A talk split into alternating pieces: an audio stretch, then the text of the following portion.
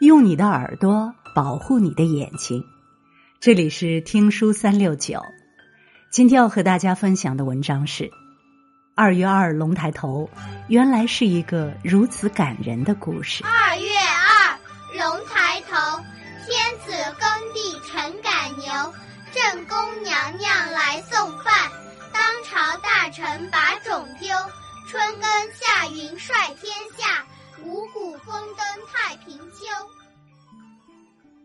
今天是二月二龙抬头，又被称为春耕节、农事节、春龙节，是中国民间传统节日。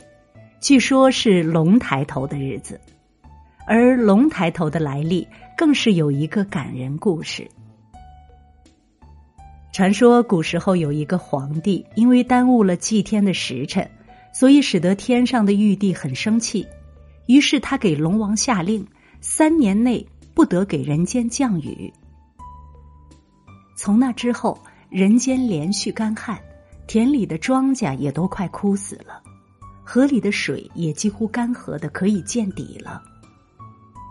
田里面没有了收成，村里面闹起了饥荒，大家都没有粮食吃了，病的病，倒的倒。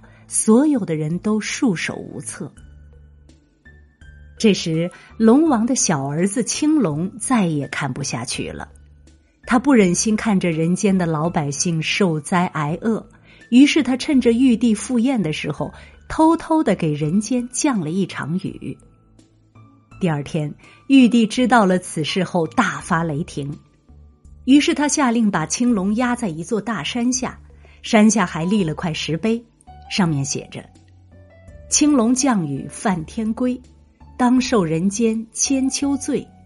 要想重登凌霄殿，除非金豆开花时。”百姓们看了石碑，再看看青龙受罪，大家的心里都十分着急。但是大家绞尽脑汁也想不出让金豆开花的办法。就这样。到了第二年农历二月初二的这一天，人们从家里拿出许多的黄豆和玉米种子进行翻晒。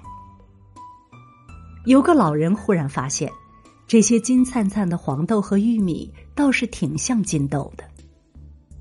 于是老人立刻跑回家中，让他的妻子到锅里去炒一炒，看看这些东西会有什么变化。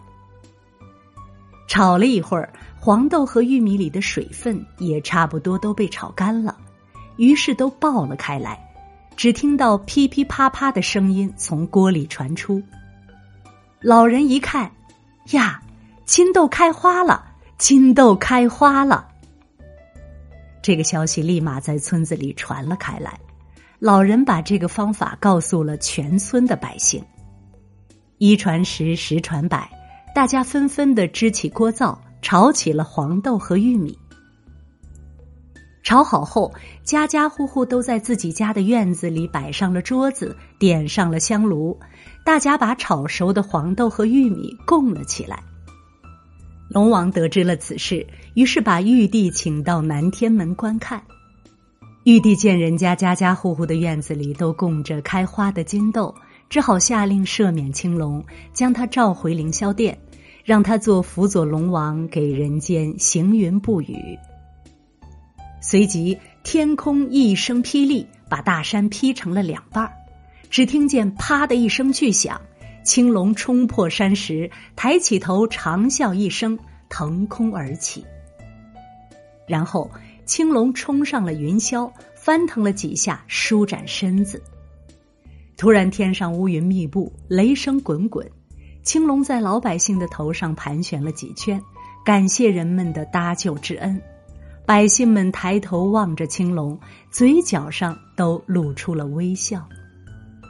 不一会儿，豆大的雨点噼里啪啦的从天空倾泻下来，百姓们都乐开了花儿。他们任凭雨点打在自己的脸上，感受着雨水的滋润。瞬间，大地又复苏了起来。几天后，稻田里、山尖上又回到了以前生机勃勃的样子。老百姓的收成好了，生活自然也都过得好了。从此之后，二月二龙抬头的说法就流传了下来。每到一年中的二月初二，大家都炒黄豆、爆米花吃，这寄托了人们祈求风调雨顺、五谷丰登的美好愿望。二月初二龙抬头，一抬头丰收在望，好兆头；二抬头福禄寿喜全都有；三抬头烦恼霉运全溜走；四抬头。成功事业攥你手，五抬头步步顺达争上游，六抬头幸福健康到永久。二月二龙抬头，问候帮你开好头，在这万般好运的日子里，愿你双倍的幸福砸上头，双倍的事业有赚头。双倍的好运涌心头，双倍的开心无尽头，双倍的祝福暖心头，烦恼的忧愁丢后头，幸福的快乐住心头。二月二龙抬头，愿每一个龙的传人生机勃勃，从这头到那头，一年。好运。